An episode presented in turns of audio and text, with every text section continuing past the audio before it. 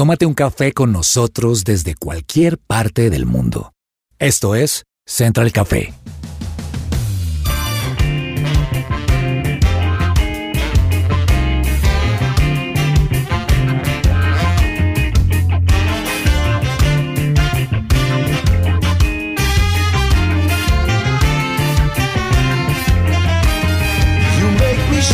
Holy Spirit.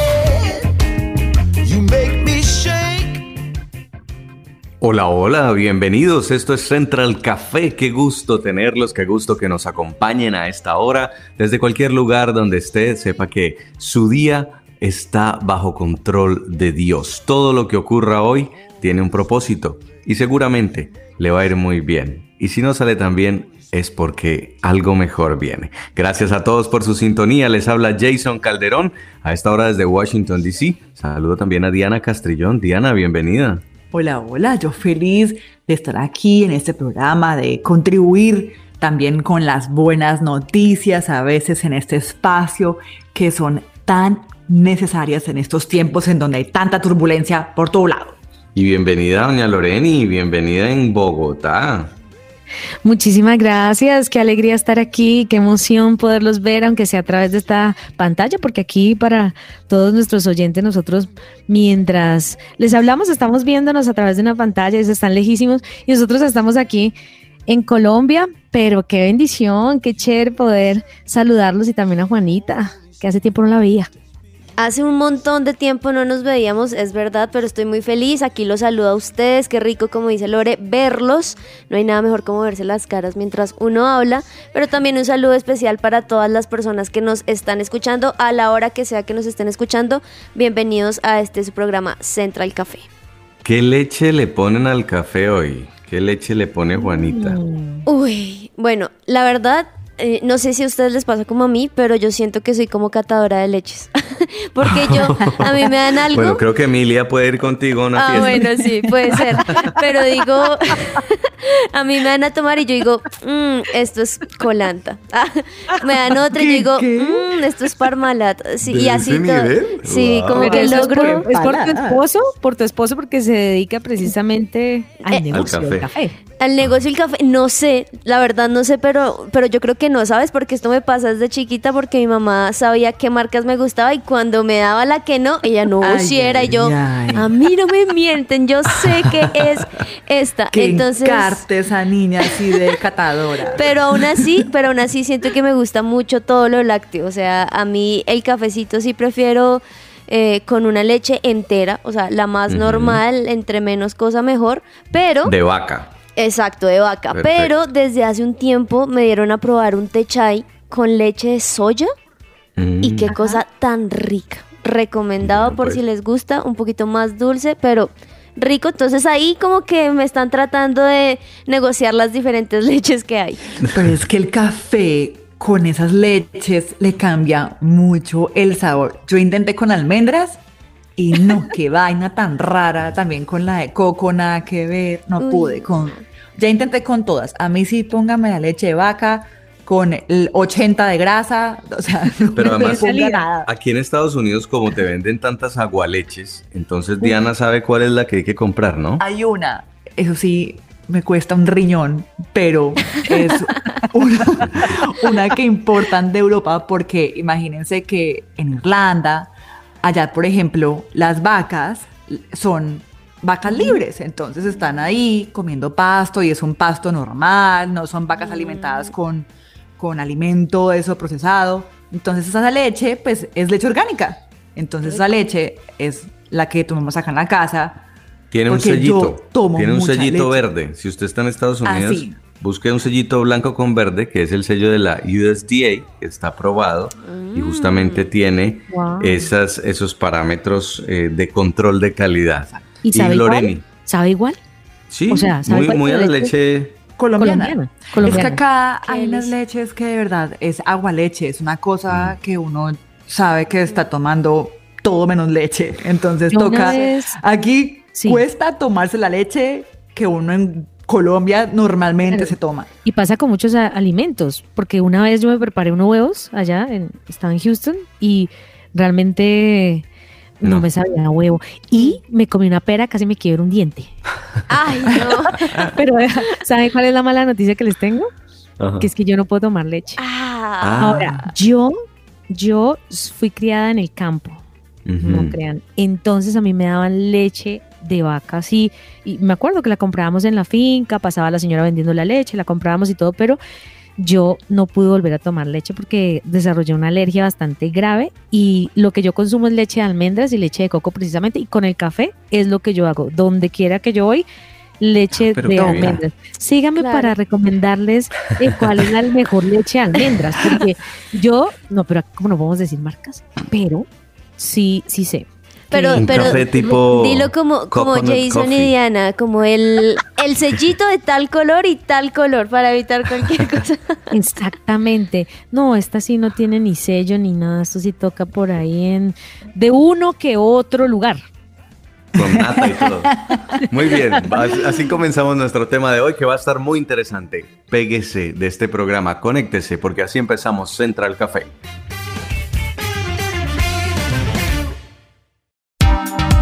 ¿Qué hay para hoy?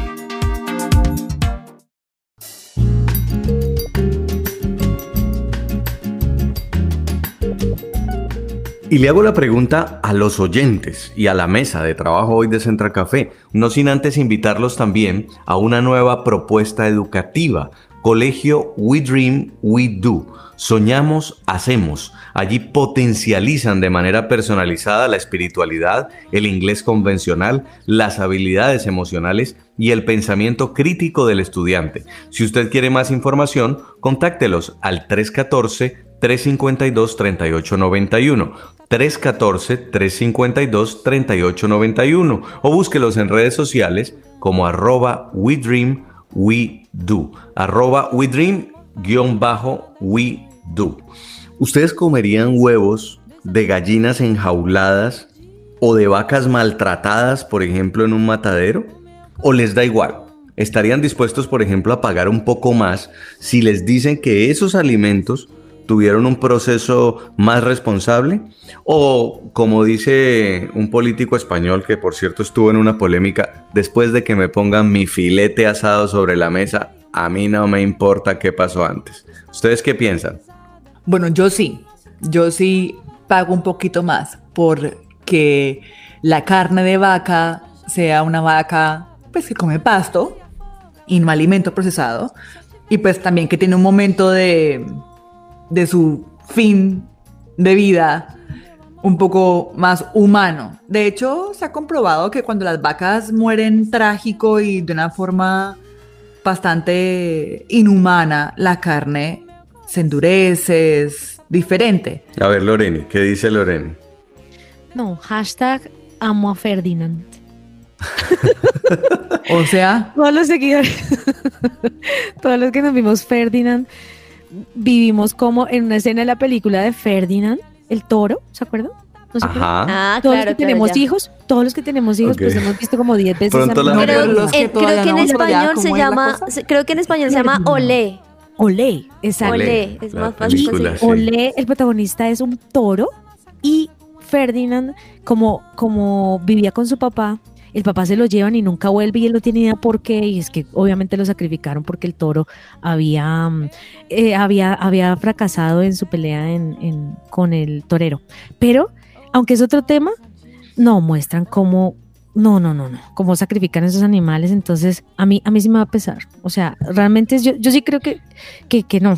Que, que debe ser rico comerlos, porque yo no soy vegetariana ni vegana ni nada. Pero, pero ay, no, tengámosles un poquito de.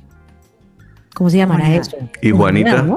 Uy, la verdad es una pregunta que uno nunca se habrá hecho, o por lo menos yo, y tengo que ser sincera, y es que yo- a mí me gusta la comida en general, y muy pocas veces uno se pone a leer de verdad de dónde viene, el huevo de cuál es, este será de esta granja o tal otra. La, ahora, eso sí, en cuanto a la carne, si uno no o por lo menos yo no como como cualquier carne, sino pues también uno sabe específicamente cuál es la rica y también quizá uno sabe de dónde viene y demás. Pero si hablamos de huevos y todo eso, la verdad yo sí digo, pues Sí. este necesito 12 o, o la cantidad que necesito. y esta cajita me parece chévere, listo, y la llevo. Y la verdad no estoy muy consciente de qué pasa con las gallinas.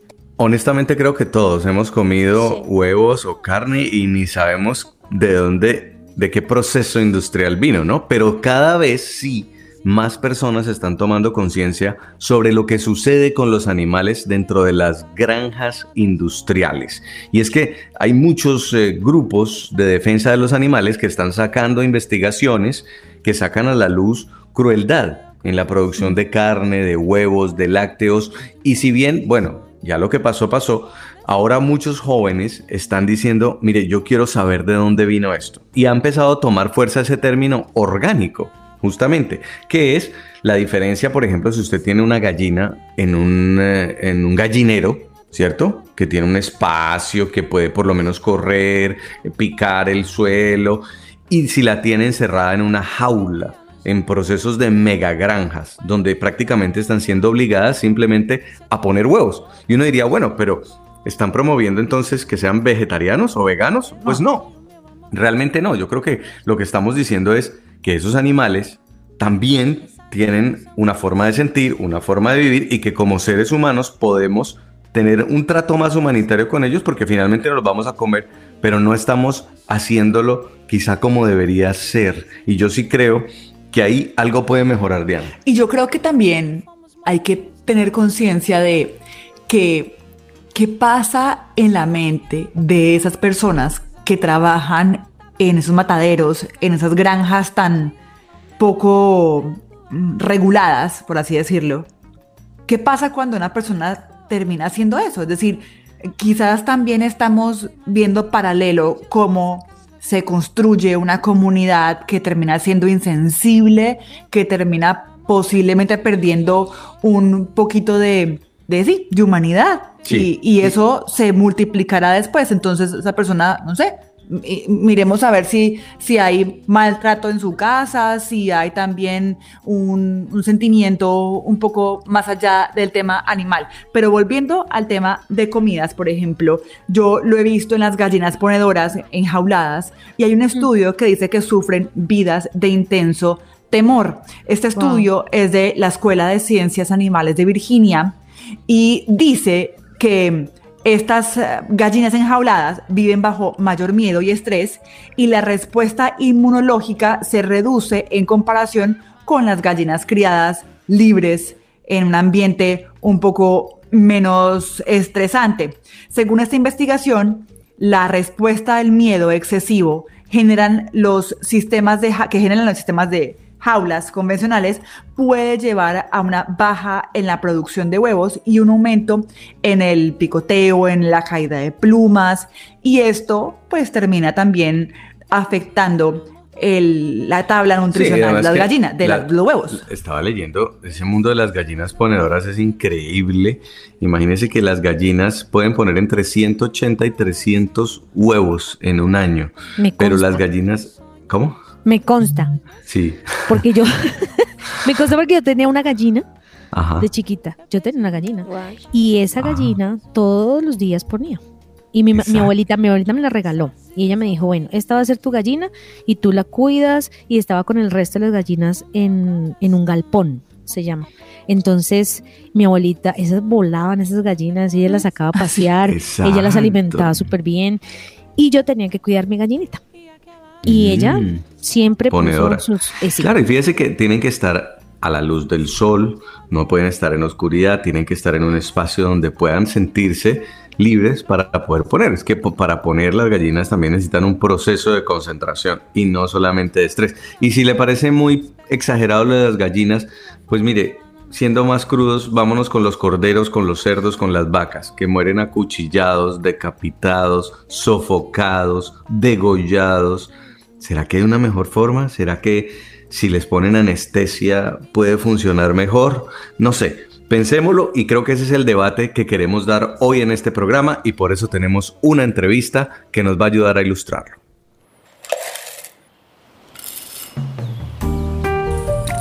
Llegó la hora de tomarnos un expreso. Y a esta hora nos vamos a tomar un expreso con Sinergia Animal. Esta es una organización internacional de protección de los animales que quiere ver el fin de las peores prácticas industriales en cuanto a animales se refiere. Ellos tienen gran experiencia en esta área, trabajan en países del sudeste asiático y de Latinoamérica justamente para disminuir el sufrimiento de los animales que son explotados por la industria alimentaria y para reducir también el consumo de proteína animal mediante la promoción de dietas más compasivas y saludables. Y nos acompaña Karen Reyes, quien es la vocera para Colombia de Sinergia Animal. Karen, bienvenida, qué gusto tenerla en Central Café. Es un gusto para mí también, muchísimas gracias por la invitación. Estábamos eh, haciendo la introducción más temprano del programa, hablando un poco de las gallinas ponedoras, de las vacas, si estaríamos dispuestos o no a pagar un poco más y sabemos que el proceso industrial por el cual pasaron es un proceso responsable. No queremos eh, promover algo así tipo India, donde consideran que las vacas son sagradas y entonces no las vamos a matar porque son las madres. No tanto a este punto de exageración, pero sí queremos llamar a la responsabilidad. Y yo sí quisiera que ustedes que tienen estudios nos cuenten por qué hay que empezar a pensar que ese huevo que ponemos en la cacerola cada mañana o ese filete de carne que nos estamos comiendo puede tener una historia detrás y podemos ser más eh, responsables y humanitarios si nos damos cuenta a quién se lo compramos. Bueno, es un hecho que no conocemos el origen de nuestros alimentos. Realmente no hay una pedagogía que se haya extendido a nivel nacional para entender cómo llegan esos productos a nuestro plato. Los colombianos nos quedamos con el imaginario de la finca, Pensamos que hay un productor que tiene sus animales libres en el campo y que solamente está el momento triste del sacrificio y mágicamente llega esta comida a nuestras casas. Esto ya ha cambiado completamente. Desde los años 60 ya se han creado unos sistemas intensivos de producción y los animales ya no viven así eh, libremente en los campos y tampoco sus vidas son tan tranquilas como las imaginamos. En realidad ellos están viviendo en entornos artificiales, desde que son recién nacidos, sufren de mutilaciones sin anestesia, reciben una cantidad de medicamentos como los antibióticos y usualmente pasan sus vidas en hacinamiento. Por ejemplo, en la industria del huevo, las gallinas pasan toda su vida en un sistema que se llama jaulas en batería. Cada animal cuenta durante toda su vida con el tamaño de una hoja carta de espacio. Estamos hablando que durante toda su vida ese va a ser el espacio disponible. No van a tener acceso al sol, no van a tener acceso a exteriores, ni siquiera pueden abrir sus alas, no pueden moverse, ni picotear, ni anidar.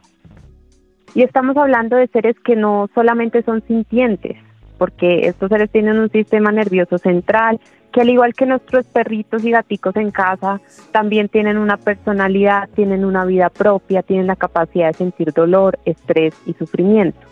Entonces, estamos generando en realidad un sistema que es excesivamente cruel con los animales y que además tiene consecuencias para nosotros. No en vano estamos viviendo una pandemia de origen zoonótico como es el COVID-19 y eso habla del trato que le estamos dando a los animales. También estamos enfrentando el cambio climático, problemas de salud que también están relacionados con este consumo de animales y muchas otras problemáticas a las que le tenemos que empezar a prestar atención. Así que este es apenas el punto de partida para iniciar un diálogo de este tipo. ¿Qué podemos hacer como consumidores para mm, contribuir? Quizás voy a hablarlo desde la perspectiva económica. No todo el mundo puede comprar huevos orgánicos o leche orgánica. Pues, es, es más caro. ¿Qué, puede, ¿Qué podemos hacer para contribuir sin que afecte el bolsillo? Por supuesto, nosotros reconocemos que estamos en un país que tiene unos problemas socioeconómicos, problemas políticos, también donde la mayor parte de la población injustamente vive en pobreza y desigualdad. Y justamente este cambio en la alimentación también nos puede ayudar a responder a esas problemáticas. En este momento, en todo el mundo, estamos basando nuestra dieta únicamente en 12 plantas 12 plantas cuando hay cientos de miles que están disponibles y que pueden proveernos de muchísimos nutrientes y de todo lo que necesitamos. Entonces, ¿qué hay que hacer? Primero, diversificar el sistema alimentario, recuperar esas plantas autóctonas que en nuestras regiones se han ido perdiendo, consumir más vegetales, La Organización Mundial de la Salud tiene una recomendación de cuántos vegetales, frutas y hortalizas debería consumir una persona y aquí en Colombia el 70% de esas personas no cumplen esos requerimientos ni incluyen este tipo de alimentos en su dieta y eso está relacionado con esos problemas cardiovasculares, esos problemas de cáncer, esos problemas de diabetes. Entonces, como se puede ver, ahí hay muchas soluciones, no solamente para los animales, sino también para las personas. Entonces, ¿qué tenemos que hacer? No buscar la leche orgánica carísima, no buscar productos industrializados que obviamente van a golpear nuestro bolsillo. Hay que volver a la plaza de mercado. Hay que incentivar nuevamente a que estos pequeños y medianos productores nos traigan más vegetales que podamos consumirlos. Ahora, sé que estamos enfrentando inflación, sé que incluso los vegetales ahora son costosos, pero justamente ese es el horizonte al que tenemos que mirar, a un gobierno que nos ayude a recuperar ese agro para que podamos tener una dieta mucho más amplia, mayormente basada en vegetales, y de esta forma, como lo decía, no solamente estamos ayudando a los animales, estamos ayudando a nuestra salud y estamos ayudando al cuidado del planeta, que es tan importante. Adicionalmente, los eh, productos de origen vegetal suelen ser mucho más económicos e incluso eh, productos como el huevo, que es el ejemplo que estábamos poniendo ahorita, también pueden llegar a ser económicos si los compramos en la plaza de mercado. Yo creo que la mayoría de las personas no suelen ir a supermercados grandes para comprar sus huevos, la mayoría van a la tienda de barrio, la mayoría van a la plaza de mercado y usualmente ese tipo de huevos tienen más chances de venir de sistemas libres de jaulas, porque son de pequeños productores que tampoco tienen el dinero para tener un sistema industrializado como lo son las jaulas en batería. Entonces, la invitación inicial sería esa, como visitar nuevamente la plaza de mercado, reconectar con vegetales a nivel estatal, pues ya tendrán que hacerse muchos más procesos de incentivos en temas de agro y como lo estamos haciendo hoy con esta entrevista, mucha pedagogía para que empecemos también a cambiar nuestro chip sobre cómo tenemos que alimentar. Karen, me llama la atención que Sinergia Animal ha trabajado en países del sudeste asiático y sobre todo porque me pregunto cómo se puede hacer un trabajo de, conciencia alrededor del tema en este tipo de países. Bueno, sin duda todos los países tenemos una cultura muy particular y diferente y nosotros tomamos la decisión de trabajar en el sur global específicamente porque es en estos países donde justamente no hay muchas organizaciones de protección animal. Las que hay todavía están enfocadas exclusivamente en causas comunes como son los perros, los gatos, la fauna silvestre, que por supuesto todo esto es muy valioso y necesario entonces queríamos llegar a estos países justamente porque es donde menos se piensa en los animales que son explotados para consumo. Realmente aquí todavía no estamos considerando su ciencia, todavía no hay un debate sobre la ética de utilizar los animales, entonces estamos iniciando ese proceso. En el sudeste asiático tenemos dos equipos eh, basados en Tailandia, en Indonesia, son personas que viven allá, que son de estos países y hemos aprendido muchísimo porque Increíblemente uno tiene también muchos prejuicios, uno suele exotizar este tipo de países por el tipo de información que recibimos, pero en realidad las campañas han sido muy exitosas, hay muchas personas que están como voluntarias, hay una plataforma muy fuerte también de personas que están cambiando su alimentación, que están animados, subiendo recetas a los desafíos que hacemos particularmente en temas de alimentación Así que ha sido una experiencia muy positiva y es uno de los equipos que en este momento son más fuertes y que más rápidamente han crecido. Karen, nos impactó esa frase que dijiste de los colombianos, nos quedamos con el imaginario de la finca. Y ahí quedé pensando entonces, ¿qué pasó con la finca?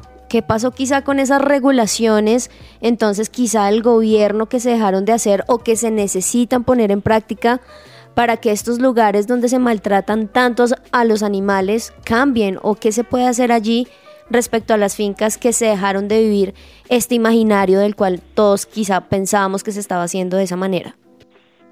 Bueno, el primer error es que empezamos a copiar unos modelos extranjeros que ya incluso a nivel internacional son obsoletos. Por ejemplo, las jaulas en batería ya están prohibidas en cerca de 30 países, ya hay dos ciudades en Latinoamérica que son libres de jaulas, toda la Unión Europea ya las ha cancelado por completo por este tema de bienestar animal, porque los científicos ya han confirmado que es excesivamente cruel con los animales.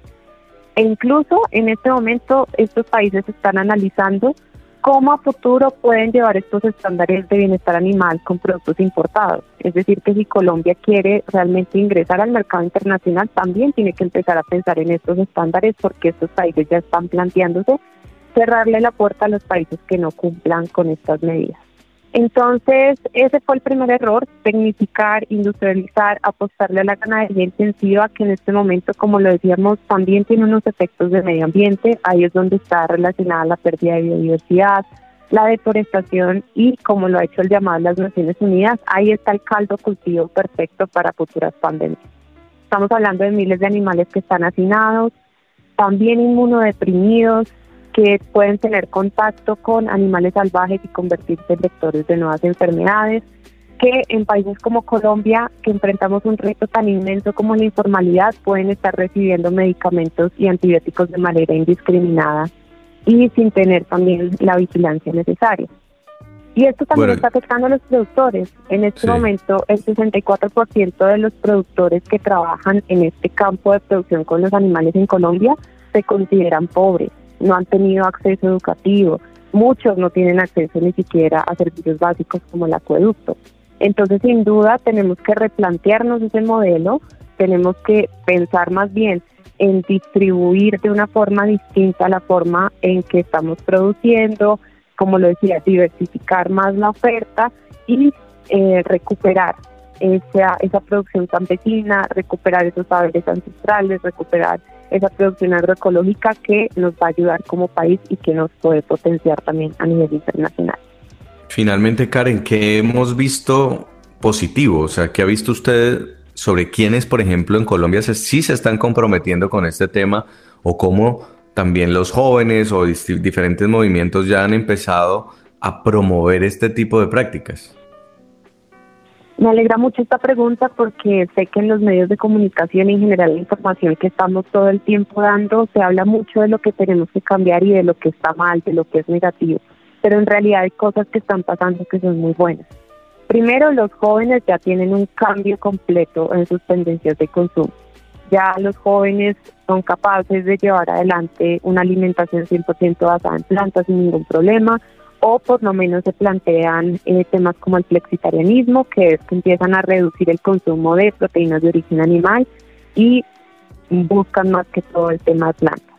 Adicionalmente, hay encuestas que muestran que también los colombianos están interesados en aprender de este tema. Hacia el 2021, una encuesta de Ingredion y el 90% de los colombianos dijeron que querían comer más alimentos de origen vegetal por temas de salud y que también querían aprender más sobre las tendencias plant-based. También le están exigiendo más a las empresas y este es un resultado que se ve en Colombia. Aquí más de 30 empresas en todo el país, diría que hay muchas más, ya están asumiendo políticas de bienestar animal. Se están comprometiendo con comprar huevos libres de jaulas, se están comprometiendo con revisar sus proveedores, cómo se producen estos alimentos y qué es lo que le están ofreciendo a los consumidores en temas de restaurantes, hoteles, servicios de catering, supermercados. Entonces, esta es una tendencia que afortunadamente ya está en nuestro país, que está dando muy buenos resultados y a nivel legislativo pues tenemos muchas expectativas con este nuevo gobierno. Sí, aquí estaba leyendo, por ejemplo, Crepes and Waffles, Juan Valdés, Presto, Wok, ya están tomando este paso. Sí, y así te puedo nombrar muchas otras grandes marcas de todos los gremios que también están pensando este tema. Nosotros semanalmente nos comunicamos con cientos de empresas a nivel nacional para preguntarles si ya están enterados, para ofrecerles capacitaciones gratuitas, para conversar de la mano con sus proveedores sobre los cambios que pueden hacer para ayudar a los animales y también para garantizar mayor seguridad alimentaria a los consumidores. Tengo una pregunta. Por último, ¿cómo los usuarios podemos identificar cuando esta carne, este cerdo, estos huevos vienen de granjas y no de estos galpones ultra gigantes? Bueno, en Colombia, como lo decía, hay una alta informalidad y desafortunadamente no hay un, un, etiquetado claro de los alimentos. Este es un reto que tenemos y es promover proyectos de ley de etiquetados que sean efectivos. Desafortunadamente se intentó con los huevos y tumbaron el proyecto de ley, ni siquiera permitieron debatirlo. Entonces se necesita que también los consumidores empecemos a exigir eso, que los productos estén etiquetados, que haya una trazabilidad muy clara El año pasado se revelaron investigaciones de cómo la carne que se vendía como sostenible acá en Colombia en realidad venía de parques protegidos y tenía relación con la deforestación. Así que sí tenemos que exigir mucho más control. En este momento, en temas de huevos, uno puede identificar algunos que ya dicen que son eh, libres de jaulas, por ejemplo, o que son huevos, entre comillas, de gallina feliz. Nosotros particularmente no le apostamos a ese término, pero es una forma de distinguir los huevos que son producidos en jaulas en batería y los que son producidos libres de jaulas. Desafortunadamente con otros productos todavía no hay un sistema de etiquetado efectivo y eso es algo que tenemos que exigir y también tenemos que promover la llegada de más sellos de certificación. Hay algunos productos que ya tienen sellos de certificación orgánicos, pero en temas de proteínas de origen animal estamos muy lejos todavía y eso también es lo que ha impedido que Colombia sea un importador. De y en el exterior sí ya hay más avance en el tema, ya ahí sí se puede conseguir mucho más etiquetado, ¿no? Claro, en el exterior pues eh, ya hay sistemas de etiquetado que tienen toda la trazabilidad, te pueden dar cuenta de cómo se produjo cada alimento, cuál fue el tratamiento que recibió, eh, ya a nivel internacional, por ejemplo, hay compromisos eh, ya para pollos, para eh, peces, para todo tipo de productos y esto pues permite también más conciencia al consumidor y es transparente con él para que él elija realmente qué quiere consumir. Pues muchísimas gracias. Es Karen Reyes, vocera para Colombia de la Organización Internacional de Protección Animal, Sinergia Animal. Si ustedes están interesados, Pueden buscarlos en internet, Sinergia Animal. Gracias Karen y qué bueno que estén apoyando estos, estos procesos saludables, responsables en Colombia. Muchas gracias a ustedes, un gusto. Muy bien, pues Loreni, Diana, Juanita, yo creo que nos queda un aprendizaje, ¿no? Y algo que no sabíamos hasta ahora era cómo pudiéramos nosotros también desde ese panal de huevos que compramos, desde esa libra de carne que compramos, promover que los animales que nos comemos estén mejor cuidados. Finalmente, pues los animales, yo sí digo, es delicioso comerse un sancocho de gallina con la presa de gallina, delicioso comerse una carne. Quien no quiera comer animal está bien, es su decisión y también es parte de, pero yo sí creo que los animales que nos comemos deberían tener un cuidado. Si uno enjaula a un gato o a un perro, como tienen estas megagranjas enjauladas gallinas, 24/7, estaríamos hablando de maltrato animal. Y si usted también decapita un animal para comérselo, eso es maltrato animal. Y si eso lo están haciendo en nuestros mataderos, pues ¿quién mejor es que nosotros los consumidores para llamar la atención? Loreni. No, se me eriza la piel, la verdad, de pensarlo. No, no, no podría ni siquiera eh, pararme enfrente de un proceso así, a pesar de que a mí también me gusta comer, no puedo mucho, como les decía hace un rato. De hecho, eh, no como carne roja, como solo pescado, no puedo comer nada más. Entonces, bueno, digamos que yo sí he contribuido. solo pescado. no solo pescado. Ah, solo tiene una cantidad de cosas, vea, cositera. yo como pescado, no, no puedo consumir gluten, no puedo consumir lácteos, entonces si como huevo, como pescado y, y ya, esa esa es mi dieta.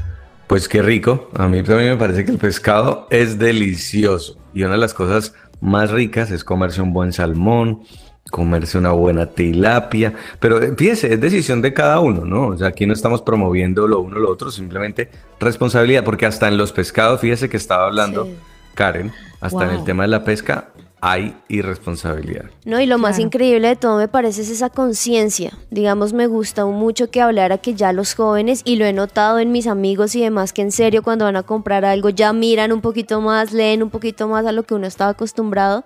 Entonces creo que esa conciencia de la responsabilidad y de conocer también eh, que existen estos procesos y que es más de lo que uno cree que es común, entonces creo que esa conciencia es muy buena también para todos nosotros. Y la generación Z promueve, defiende y practica. Tres de cada diez personas de la generación Z son consumidores solo de vegetales. Imagínense.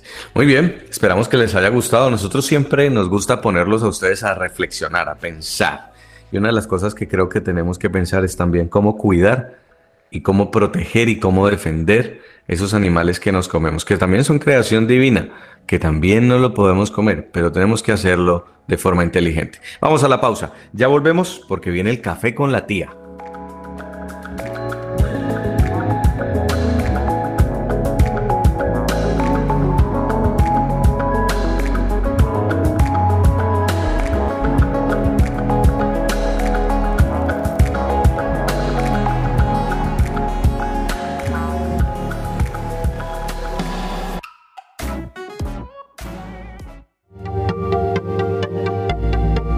Te desconectes. Esto es Central Café. Escuchas su presencia radio. Regresamos a Central Café.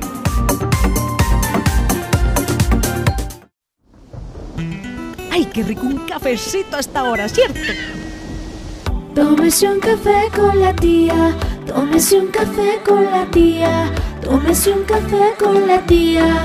ella es mi tía. Ay, con la tía. ¡Ay! ¡Ay, llegué feliz!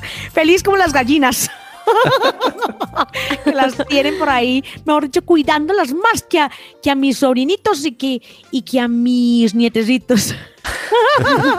Hola, tía. Oiga, ahora, hoy día que hay perros, hay gatos que viven mejor que un hola. Sí es verdad, Ay, tía. mira, mira, mira, pero antes que antes no me vayan a regañar, pues tienen todo el derecho. Ay, no. Yo, yo ya no sé ni en qué mundo, cada día que me levanto hay una cosa nueva. y yo que a mí, a mí que me encanta estar al día, entonces cada día que me levanto sale una cosa novedosa.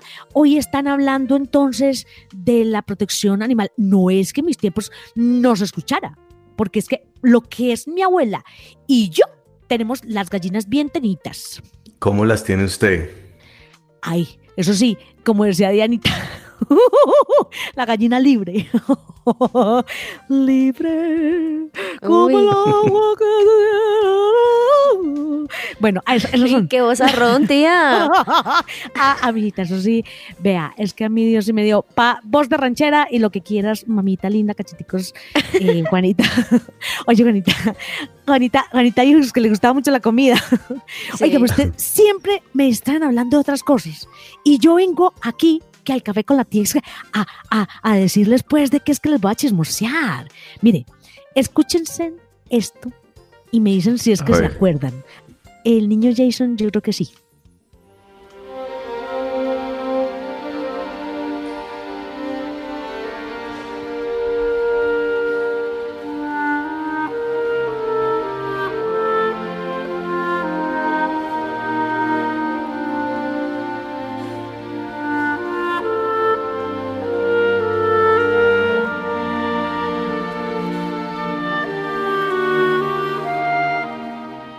Dianita. Caiga la... No, mire, es, ¿quién es el mayor aquí? ¿Yo? Y después de mí, ¿quién sigue? Mm, El niño Jason, Yo creo, creo. sí. Yo cumplí ¿Sí? 40. Ay, se Joven. me creció, se me creció el niño Jason tan divino. Oye, niño Jason, usted, usted está como comiendo muchos años. Este sí es vegano, vegano de años. Porque, mírelo, eso, yo creo que es, el niño Jason no come tanta carne. Ahí está, jovencito, divino. Y la Mm. niña Diana ni se diga. Bueno, esta es la, precisamente la melodía que identifica la película Cinema Paradiso. ¿Sí dieron? Sí, claro. Además que te la ponen a ver en clase de comunicación social. Es un ícono. Ay, Dios mío, santísimo. La- todas las películas obligadas de la universidad. Bueno, les traigo a colación la película Cinema Paradiso. Porque como me les parece que no contentos con todo lo que dura la película, que son más de dos horas. Para los que les gustan las películas largas, el señor Giuseppe Tornatore va a dirigir lo que se llama la nueva serie Cinema Paradiso. O sea, van a ser la serie, no contentos con la largitud. de la película, ahora van a hacer la serie disponible en HBO con el mismo tema ay, del niño tan divino. ¿Ustedes recuerdan el tema de la película? Que es el niño que conoce el cine, que tiene su encuentro con el cine, se deja fascinar por el cine, el niño. Y vas a, ¿Sabe cómo se llama? Va a llamarse Nubo Cinema Paradiso. tan eterna, Uy. la eterna diversión. Para que vean, no se la vayan a perder. Suena bien. Sí. ¿Y serie o película? serie. Entonces, era una película, pero ahora van a hacer la serie. Igualita y dirigida ni más ni menos que por el señor Giuseppe Tornatore, que ya tiene 66 años ese señor. Yo pensé que tenía más, pero tiene igual que el niño Jason, no me Come años el mismo señor. Si ustedes lo vieran, no se envejece para nada. Y va a ser linda, pero linda, linda, linda, linda, porque ha sido una de las mejores películas que yo me he visto. Tía, ¿y para cuándo saldrá, sabe? Pues ya está, ya está eh, Ah, sí. cerquita y vamos a estén pendientes de HBO y los que tienen HBO, los que ahorita con la guerra esta del, del streaming, ¿no? Ahora todo el mundo, aquí les he hecho un chisme. Sí, sí, ¿se acuerdan esa, esa aplicación que trae comida eh, como medio Sí. rápido? Ay, ustedes, ay, usted, ustedes me hacen gastar neuronas acá, porque a mí me toca, no me, no puedo decir literalmente nada, me, me, me toca, me toca hablar así ah, bajito. Eh, ¿Qué miren, pasó con eso? Pues esa aplicación, usted paga esa aplicación, usted, usted- ustedes pagan esa aplicación, el, la forma Prime de esa aplicación y les dan gratis HBO. Ahí les chismeo. Ah, bueno. ¿Entiende? O sea, ahí les llega la comida sin costo de servicio y además les llega HBO. Oiga, ahí me he visto todos los estrenos para que vean. Ah, Eso sí, el niño Jason y la niña Diana eh, van a poder hacer eso en Washington porque allá no hay, no hay servicio rápido de comida. ¿Ustedes qué hacen cuando les toca pedir rapidito comida? ¿Nada? Eh, se llama ir al mercado y comprar pizza y hacerla en casa. Claro. Oiga, nos tienen mal, mal acostumbrados acá en Colombia. Oiga, Sí. no más. Aquí el domicilio cuesta dos riñones y medio. O sea, usted puede pedir algo barato. No sé, digamos, ah, comida china. Mm, algo para dos personas te sale por ahí en 28, 30, 32 dólares. Un arrocito y unos dumplings.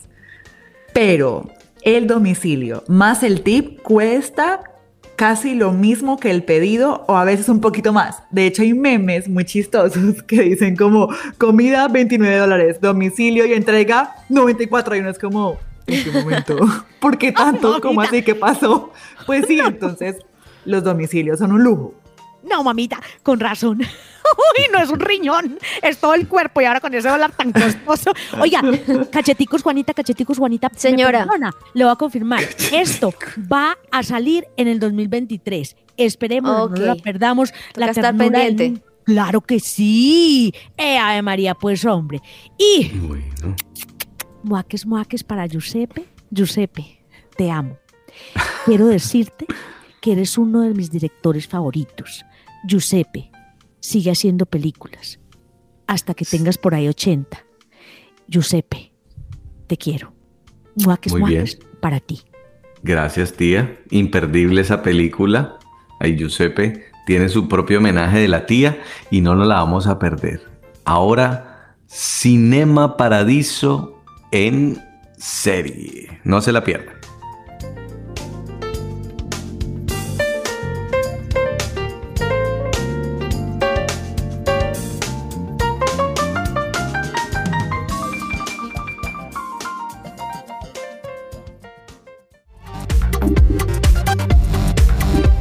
Estás conectado con Central Café.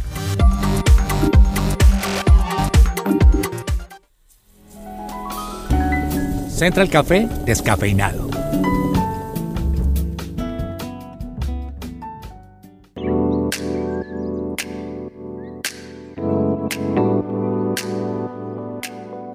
Mi café descafeinado creo que está lleno de cafeína, porque es para las mamás. Yo sé que este espacio es para mucha gente, pero como esto me compete últimamente, pues eh, me he dado la tarea de, de buscar opciones. Pues imagínense que para quienes ya son papás o están embarazados, pues los gastos de ser padre son un poquito altos. Entonces, esto incluye incluso la fiebre del primer bebé, que uno le compra todo nuevo, lo último en guaracha, como dicen. Eh, mejor dicho, a veces hasta uno es medio extremista y compra el calentador de pañitos, el eh, ¿cómo se llama? El esterilizador de teteros con Bluetooth, el, la cunita que se mueve sola y tiene Wi-Fi. Entonces, todo esto suma una módica suma de muchos miles de dineros o millones de pesos. Yo me he dado la tarea también de aprender cómo no solamente ahorrar, sino ser un poquito más amable con el mundo, porque imagínense que un bebé, pues yo no sabía, aprendí en el camino, y es que mi hija en particular usa la pijama dos veces y ya no le queda la tercera, porque crece muy rápido. Entonces, me daba mucho pesar. Yo he tenido ropa que literalmente le he puesto una vez o dos veces y yo digo, Dios mío, son bolsas y bolsas que salen de lo que medio se pone y yo digo, ¿qué hago con todo esto? ¿Lo guardo? ¿Lo dono? ¿Lo regalo? ¿Quién me lo recibe? ¿La gente usa de verdad cosas de segunda? ¿Le dará cosita o no?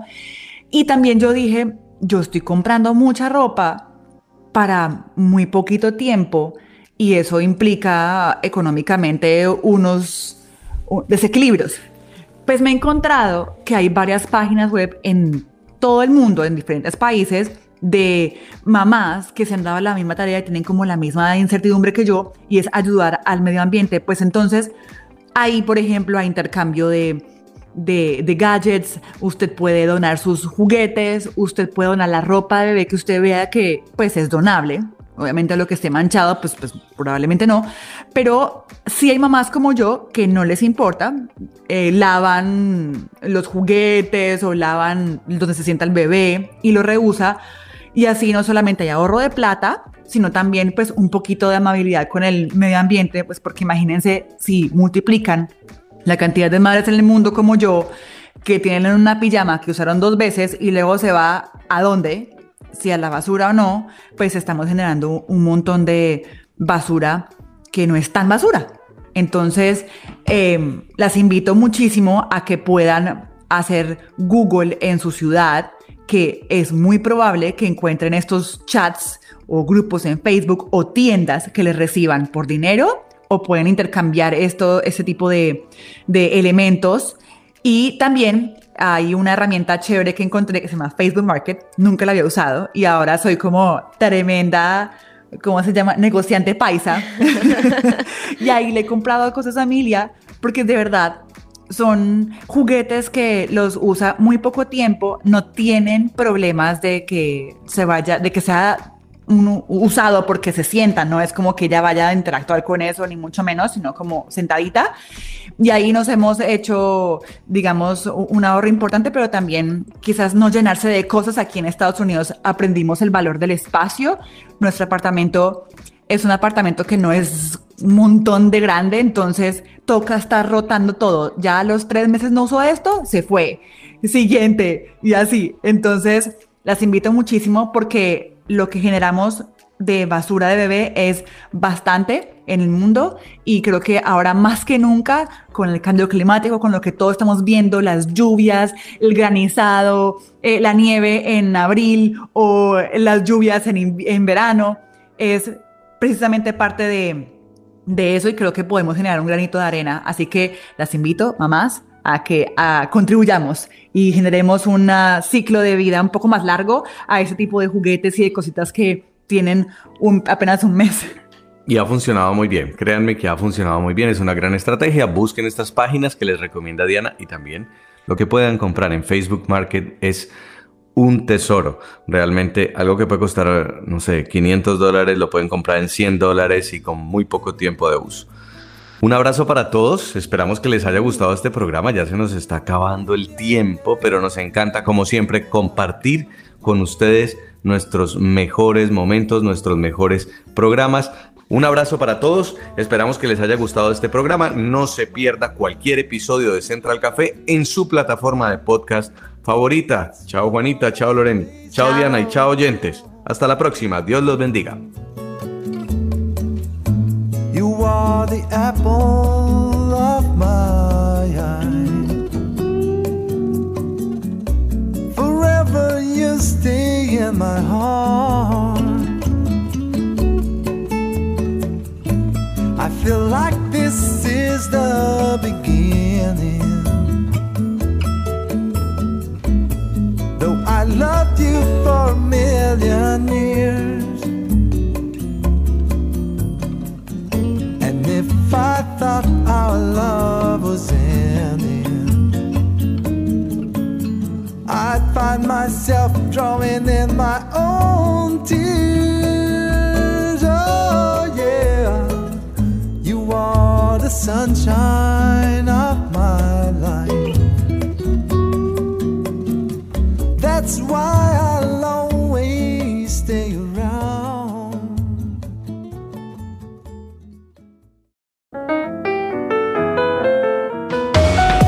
Central Café también está en su presenciaradio.com.